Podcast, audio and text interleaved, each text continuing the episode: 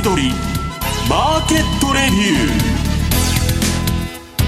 ー。こんにちは石原潤です。リスナーの皆さんこんにちは津田まりなです。この時間は楽天証券プレゼンツ先取りマーケットレビューをお送りしてまいります。改めましてパーソナリティは現役ファンドマネージャーの石原潤さんです。こんにちは、はい、はい、こんにちは。よろしくお願いします。よろしくお願いします。それでは今週のゲストご紹介しましょう。今週は楽天証券経済研究所シニアマーケットアナリストの土田正幸さんにお越しいただきました。こんにちは。こんにちは。よろしくお願いします。お願いします。ご無沙汰ですお久しぶりです。よねこのところでも2回ぐらいパンパンと飛んどるんじゃないの？あそんなことないか。はい。本当に多分数か月ぶりですね。はい、はい。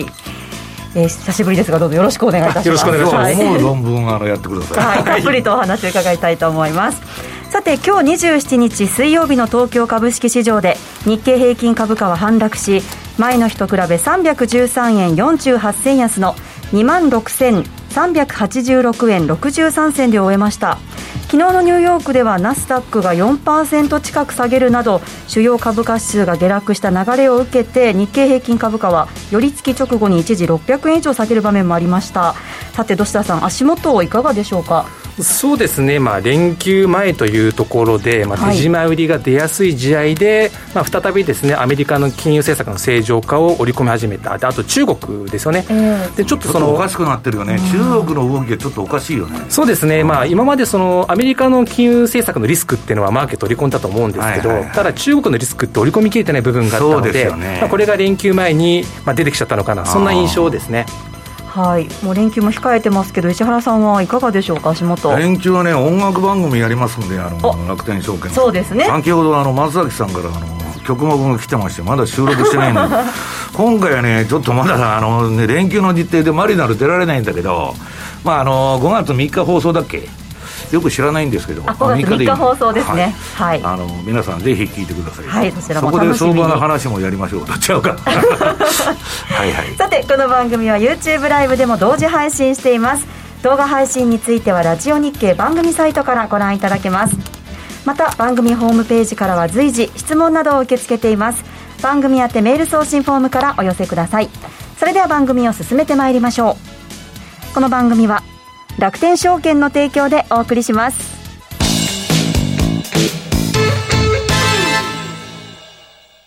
楽天証券ならお持ちの楽天ポイントで株が買えるのをご存知ですか？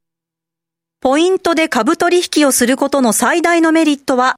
楽天ポイントが株というご自身の資産になることです。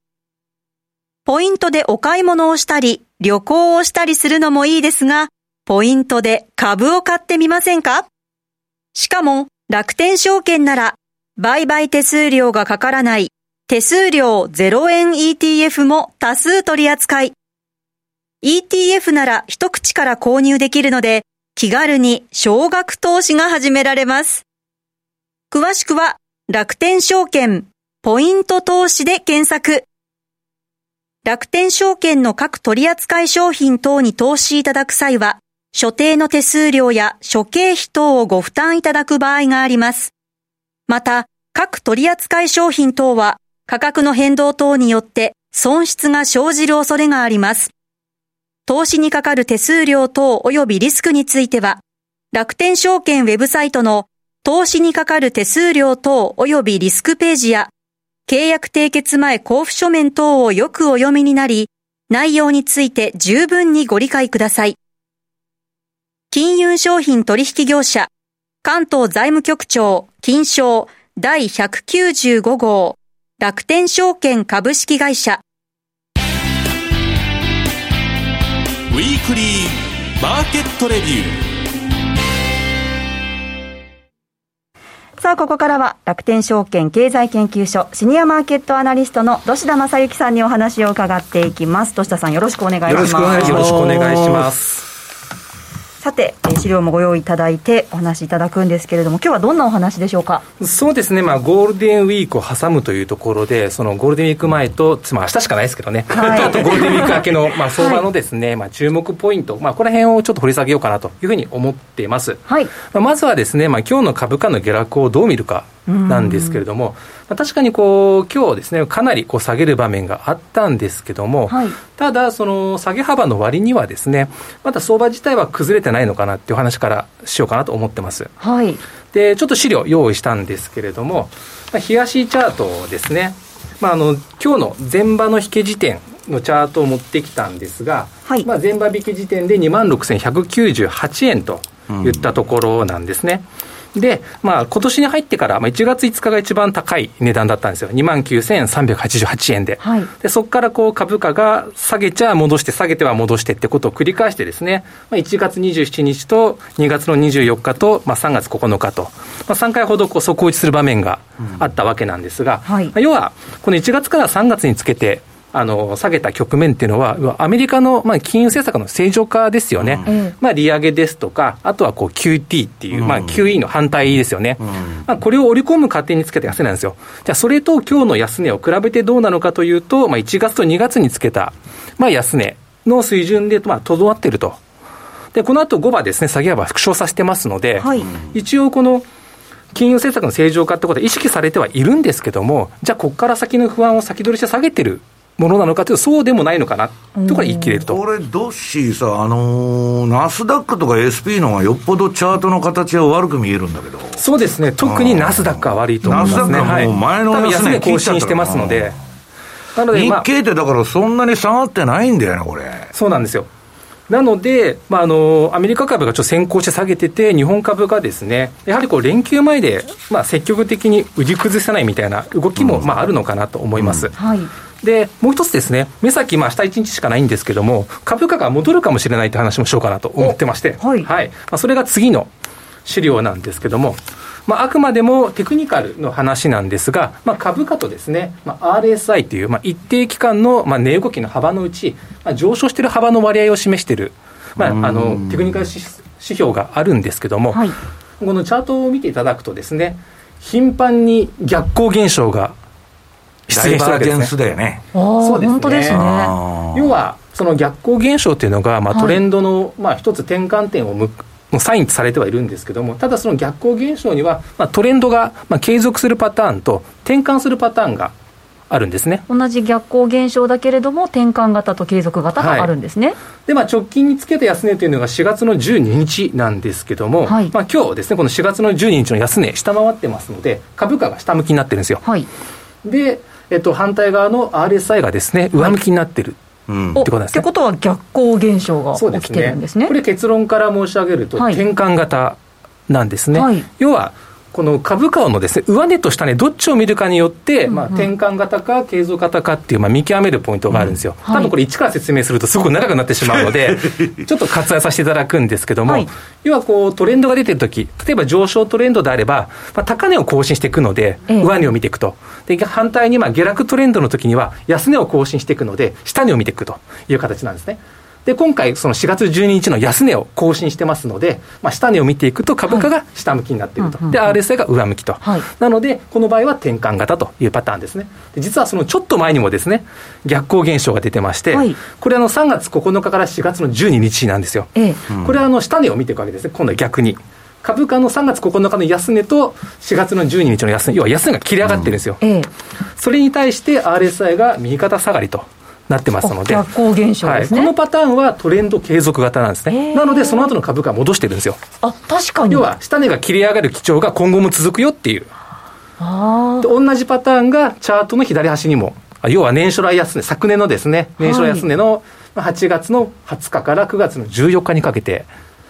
まあ、株価がちょっと下げてるんですけど、えー、下には切り上がってるんですよ、10月6日の安値と8月20日ですね。そうすると、どうしこれ、戻りの抵抗っていうのは、この上値抵抗線になるわけです、そこら辺までは戻しておかしくないと。そうですね、先取っていただいたんですけど、まさにその通りでして、昨年の年初来高値、9月の14日から、その後の戻り高値ですね、11月の16日、で今年の1月5日。で、直近の3月25日、実はこの戻り高値がですね、一本の直線で結ぶことができてますので、に上値抵抗線になってるんですね、そうですね、上値抵抗ラインっていうのが、まあ、機能している状況ですので、はい、仮にこの後株価が戻していた場合には、これが抵抗として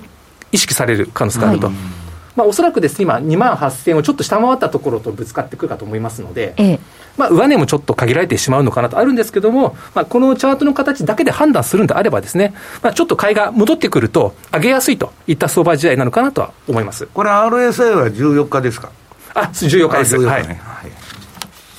で、えっと、今後のポイントなんですけども、えっと、次の次の資料を見ていただきたいんですけれども、はい、まあ、株価材料をですね、はい、資料4ページですね、はい、出していってます。で、まあ、あのー、一番注目していくのが、まあ、企業決算ですので、まあ、資料の右下、まあ、景況感ですとか、企業業績ですね。うん、まあ、今週は特にアメリカの方で、ガファムの決算がまあ揃うってところありますので、はい、まあ、これを見極めながらっていうのもありますし、あとは金融政策ですね、アメリカのまあ正常化ピッチの。警戒、あとはその10年差利回りが日々ですね、上がったか下がったかで、相場のムードがコロコロ変わりやすいと。要はアメリカの10年差利回りが上がると株価が下がりやすいと、はい、逆にでも、このところ金利は急低下してるよね。そうですね。なので本来買いは入りやすいんですけど、はい、アルファベットのあれはちょっとやっぱりショックなのかね。そうですね。なので、あの、要は金利が落ち着いてるから株価が上がりやすい話もしたんですけども、はい、それでも上がりにくくなってしまってる理由というのが。自社株が腐るほどするって言ったじゃないですか。が、まあ一つは決算と、もう一つが、えっ、ー、と、左上の中国になっていきます。はい。中国はね、あの、感染拡大の影響でロックダウンも上海で行われたりしてるようですよね。そうですね。北京の方も結構行ってるの、今。えーと、北京で、まあまあ、今、上海が注目されてるんですけれども、まあ、北京もしくはその近郊でも、まあ、ロックダウンが行われるんじゃないかって噂が立ってですね、はい、まあ、北京に住んでる、まあ、人たちが、まあ、買いだめですよね、上海の状況を多分ニュースで見てるので、ちょっと混乱しているような印象ではありますよね。となってくると、足元注目するのは、まあ、決算と中国という形になります。はいじゃあ、決算どうなのかなんですけども、はい、まあ、ざっくりスケジュール見ていきたいんですけども、まあ、次の資料ですね。これ、あの、昨日時点の、まあ、企業決算の発表スケジュールですね。まあ、この日に何件発表ですよって並べたものなんですが。ゴールデンウィーク挟んで、すごい数決算発表あるんですね。そうですね。は。なので、ゴールデンウィーク明けの5月の9日の週ですね。はい、要は2400銘柄あるんですね。えーなので、まあ、連休明けにですね、はい、まあ、決算が集中すると。で当然、連休明けに、まあ、トヨタですとか、ソニーですとか、あとソフトバンクグループなんかの決算があるのと同時にですね、要はその連休前っていうのはどちらかというと、輸出関連企業が中心なんですけど、連休明けになってくると、内需型が増えてくることなんですね。まあ、何が言いたいかというと、要は足元の円安ですよね。要は円安が追い風となる企業。なるほど。はい。が、まあ、連休前に出てくる。でただ、連休明けになってくると、その円安が、まあ、原材料高とか、まあ、コスト高、まあ、そういった形で逆風となってしまう内需型も増えてくるので、そうすると、まあ、連休前にですね、ちょっとポジションは取りづらいだろうと。なおかつ連休中の3月、あ5月の3日と4日には FOMC がそうなんですよね。ありますので、はい、ちょっとその FOMC もしくは業績動向をですね、えー、まあ良くなるだろうっていう期待を込めてポジションを持つにはちょっと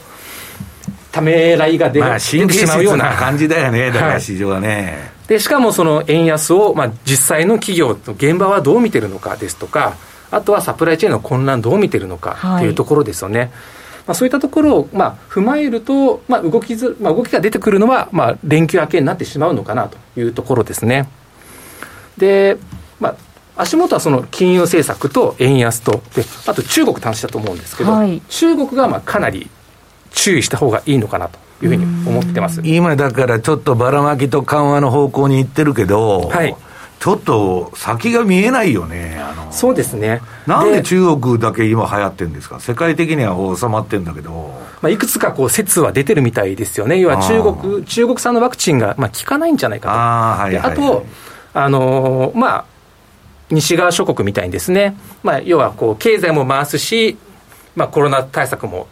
徹底するよみたいな、こうバランスを取るような形ではなくてですね、やっぱどうしても、うん、あの医療崩壊しやすい医療システムなので、中国ですね。まあ、ゼロコロナにせざるを得ないっていう背景も。で、習近平はさ、はい、全然揺らいでないもんね。あの、結構不満が出てても、えー、まあ、独裁体制だから、まあ、それもう、あの、ゼロコロナをもう押し通すみたいな感じでしょ？うん、まあ、だけど、はい、そのサプライチェーンがこれでどうなっちゃうかだよね。僕が聞いてるのはね、まあ、ごくわずかでも中国と取引してる。はい会社って今結構弱ってんだって。それってもかなりの企業がそうですね、実は次の資料見ていただきたいんですけれども、はい、ちょっと一つ、えっと、チャート用意します、その次ですね、うん、ちょっとグラフ用意したんですね、うん、でこのグラフ、何を意味しているかなんですけども、はい、これ、上海のですね港の沖合で荷物の積み下ろしを待っている船の数の推移を示したものなんですよ。で黒い線が5年間の平均、はい、で青い線が2021年ですね、まあ、去年も中国で、まあ、コロナ感染すると、まあ、ロックダウンみたいなことやってたので、えー、ちょっとあぶれるタイミングが何度かあったんですけど、問題は今年赤い線ですね、信じられない3月に入った時にようなグラフですけど、はい、上海のロックダウンに合わせて、ものすごく待ってる船が急増してるっていうことなんですね。こんなに増えてるんですか？はい。要は荷物が下ろせない、で逆に中国から荷物を積み込めないっていう状況が、まあ、3月からですね、顕著になってきているということですね。いや、これは物価高につながっちゃうじゃないですか。物がないということでね。はい先ほどまあ石原さんがおっしゃったように、はい、となってくると、まあ、この後です、ね、上海がロックダウン解除したとしても、うん、この待ってる船の通関手続きとか、多分その事務処理とかにやっぱり時間かかることを踏まえると、まあ、多分物流が元に戻るのって結構時間かかってしまうと思うんですよね。タイムラグが生じるよね、で、われわれもこう日本にいて、中国の上海のロックダウンのニュースとかを見てですね、えー、まあ、大変だねとかいう感じで見てはいるんですけど、もしかすると、ね、はい、どうし、そのもう2、3年やっとるんだけど、今までこんなことはなかったわけでしょ。はいだから今回の中国のあれっていうのは、本当にあのドッシーが言うように、織り込めてないんだよね、これ。そうですね。なので、まあ、夏場にかけてですね、中国から物が入ってこないんで、品不足みたいな、まあ、ものによってはですね、そういったものがこう出てくる可能性っていうのはあるのかなと思いますね。ちょっと心配ですよ、ね、ロシアより、だから日本企業は、まあ、中国経済にビルトインされてるから、えー、よっぽど影響が大きいんだって。この後影響がどんどん出てくるってことですよね、このグラフ見る限り、うん、そうですね、ですので、じゃあ、実際にこの供給網の混乱っていうのが、どれだけこう、企業に影響を与えているのかっていうところ、実際にこう企業の決算を見ないとわからない部分ってありますので、その温度感ですよね、はい、となってくると、どうしてもこうやっぱゴールデンウィーク明けの決算をこう確認しながらっていう動きだと思いますね、はい、そうすると、まず一つリスクとして考えられるのが中国、そのほかいかがでしょうか？そうですね、あとはその中国の政策なんですけれども、はい、要はその、まあ、ハイテク分野とか、まあ、そういったところでアメリカのと競争力をつけたいと。いうところで、まあ、投資のですね、はい、振り向き先っていうのを変えてるわけですよ。まあ、簡単に稼げるって言い方あれですけども、例えばこう不動産とかゲームとか IT プラットフォームっていうですね、うん。はい、そういったところを規制して、で、まあ、国際競争力として優位性を発揮できるような分野にまあ、例えば環境関連とか半導体とか、うん、まあ、あとは EV とかですよね、うん、そういったところに資金振り分けようとするんですけど、ただそういった産業って、結構地道な基礎研究の積み重ねとかが必要じゃないですか。時間かかるよね。そうなんですよ。ただ今までの流れというのは、その不動産とか、はい、その大手、まあ、プラットフォーマーですよね、バイドゥとかテンセントとか、あとはゲーム関連。あれはでもね、はい、どうし、習近平が、まあ、あの、いわゆるあの江沢民派っていうか、上海派がそういう IT とかで散々儲けたと。で自分とか儲かってないとけしからんと。で、まあ性的じゃないですか。で、それを懲らしめるために、もうあえて締めてたわけでしょ。共同富裕とか言って。で、今ちょっと緩めるような動きになってるの。その、そういう動きを。そうですね。まあ、ただ、あの、ポイントなのは、こう、締め付けてしまったことによって、今まで稼げた産業は稼げなくなりつつあるっていうところですよね。まあ、アリババとかもかなり下げましたからね。はい、まあ、要はそのちょっと前に話題になった不動産の公衆恒大、恒大集団なんかも、稼いだお金何したかっていうと、結局その EV の会社作ったりとか、半導体の会社を買収しようとしたりとか、まあ、これがテンセントとかもそうですし、アリババもそうなわけですよね。ただ、そういった意味では、その簡単に稼げるという方はちょっと語弊があるかもしれないんですけども、そういった企業で稼いだお金が、この黒字って言いますか、利益が出るまで時間かかる。産業に流れていくっていう資金のですね、そういうこういい流れがストップしちゃうっていう可能性が出てくると。ただ、長期的にはそれで中国が強くなるんじゃないの、はい、その可能性あるんですけど、そこまで持つかっていう話ですよね。要は効率的に資金が振り向けられなくなってきてと、うん、要は今、そのテンセントとかアリババとかバイドゥが何してるかっていうリストラをやったりとかしてますので、うん、なってくると、まあ、なんですかね、川上から風下じゃないんですけども、まあ、ちょっとずつですね、資金がそういう半導体とか EV とか環境関連とか、そういうふうにいい感じで流れてたフローっていうのが、ちょっと、あの滞ってしまうそういうところに金出すのも儲かっとるアリババとかテンセントとかそういう企業が出してたと。そうですね。そういった金が、はい、まあリストラやっとるような状況だから金が出ないじゃないですか。かそこが問題だよね。そうですね。かといって、ただ政策としてバンド打ち出しているので、多分銀行が積極的に貸し出したりすると。ただ、貸し出すのはいいんですけど、利益が出るまで時間かかるので、その間、何で食いつないでいくのかっていう問題が出てきてしまうわけですよね。まあ、確かにその米中の摩擦によって、例えばこのファーウェイが、えっと、5G のスマホを作れなくなってしまったわけですよね。うん、結局、半導体とか、もしくはその部品っていうのは、まあ、海外から持ってこないと、5G のスマホもまだ作れないっていう状況なんですよ。じゃあ、ファーウェイどうしたかっていうと、オナーっていう、まあ、携帯事業会社を切り離して、うん、で、今、スマホを作って売ってるわけですね。まあ、会社から分離させてね。はい。で、1年前と比べて、オナーの今のその携帯、スマホの部品を見ると、もうアメリカ製の部品が4割占めてるっていう状況ですね。うん、まあ、中国がおかしくなるとあの、例えば台湾のね、あの半導体の TSMC なんかも中国で生産してるから、はい、全部効いてくるんだよね、これ。だけどなんかどこで終わりそうなんていうのが今見えなくて、逆にちょっと広がってくんじゃないのみたいな状況じゃないですか。そうです。今現在進行形でロックダウンが拡大してるっていう状況なので、まあ、どうしてもその先がまだマーケットとしては織り込みにくいのかなどうしあの中国がまあ効くのか効かないのか知らないけどね、そのファイザーだとか、モデルナを打つ中選択肢はないわけですか。そうですね、多分ないんじゃないのかなって ないよね、中国メンツにかけてそんなことしないよね。なるほど。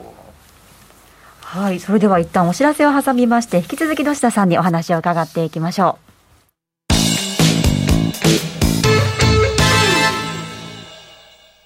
豊富な情報量と多彩な機能で多くのトレーダーから支持を集める楽天証券のトレーディングツールマーケットスピード2。マーケットスピード2では刻一刻と変化していくマーケットで戦うため個人投資家でも簡単に利用できる5種類のアルゴ注文を搭載。アルゴ注文を使えば事前に登録した条件を満たした時に自動で発注されるのでずっとパソコンを見ている必要はありません。多様な機能と操作性を両立し、個人投資家にとって理想的な環境を整えました。しかも、利用料完全無料。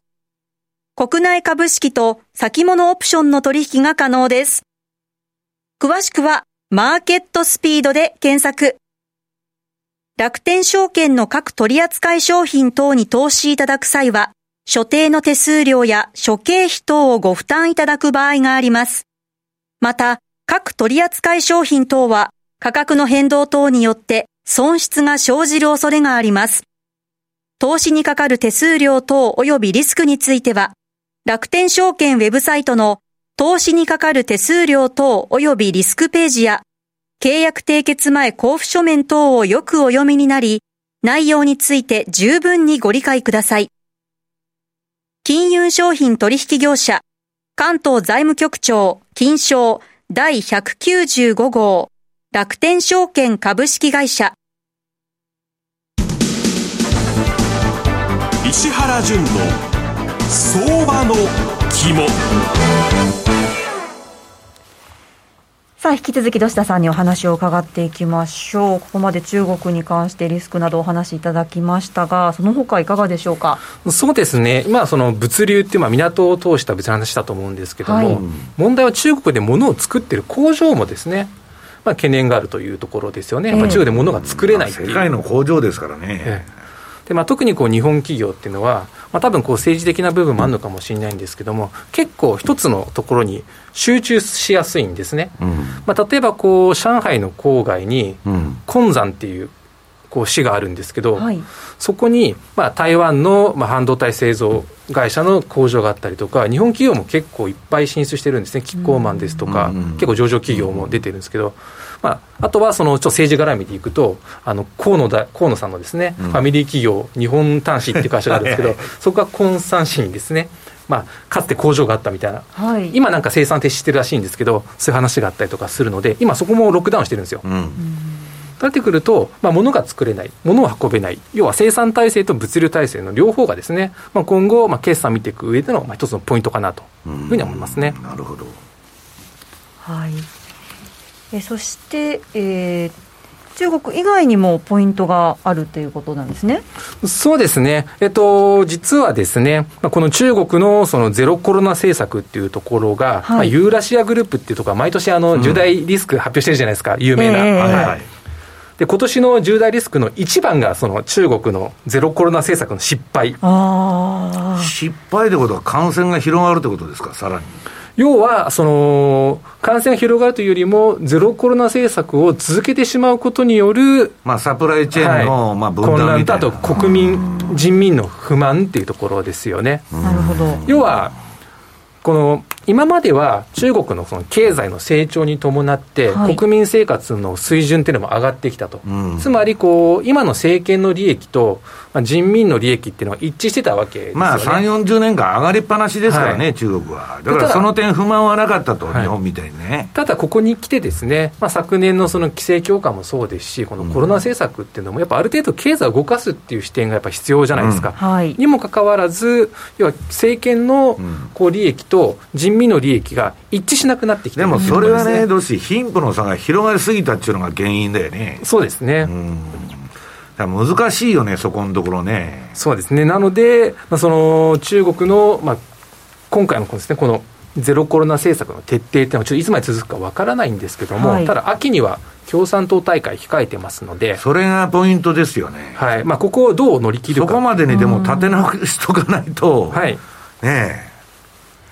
そうですね、まあ、ただ、あの実は明日楽天証券の中国株セミナーをやああ、ドッシーも出るんだ、それ。そうですね、私がその、うん、じゃあ今の中国株って投資チャンスあるのかどうかっていうテーマでお話しするんです、うんうん、まあ、そこでも明日お話しするつもりなんですけど、はい、実はこう中国の政権って、独裁色を強める。のと、あと調整色を強めるのが、こう交互にやってくるんですよ。まあ、押したり引いたりしとるわけだ。はい。うん、で、調整色を強めたときに、意外と中国がですね、あの、経済シフトの経済政策のシフトしていって、わり、かしこう他の海外とも関係な良好な関係を保って、うん、で株価も上がりやすい、企業も稼ぎやすいっていう、まあ、中国はね、なんやかんや言いながら、将来に対する準備ってしてて、例えば、まあ、あの、IM、あのいろんなところが警鐘を発してるけど、食料危機になると、今、小麦からトウモロコシからね、バンバン、中国はどーんとまれなる会社ちゃって、はい、ちゃんと準備してるね。で僕はね、ああと思ったのはね、あの、バフェットのとこのチャーリー漫画。漫画はね、ずっとアリババ買い続けてるそうなんですか？うん、で、今すごい逆風じゃないですか。えー、えー、こんなん買ってるのと。うん、だけど、彼は中国のその経済の成長中の信じてるわけですよ。えー、まあ信じてるっていうかちゃんと分析してやってるんだけど、まあだから中国に対する見方まあいろいろ分かれてんだけど、はい、まあこれとりあえず今のロックダウンがね、解消しないと大変だよね、これ。そうですね、まあ、ただこれがいいように働いて、その次のその共産党大会で習近平続となったとしても、ある程度、その習近平の独裁に対するチェック機能が働くような形で3期目になってくると、うん、おそらく、まあ、政治的なリスクっていうのは下がってくるのかなというふうに思います。はい。あっという間にお別れの時間が近づいてまいりました。来週は祝日のため番組はお休みです。次回の放送は5月11日水曜日ですそしてこの後は YouTube ライブでの延長配信です。こちらでも引き続きお楽しみください。土田さん石原さんどうもありがとうございました。ありがとうございました。この番組は楽天証券の提供でお送りしました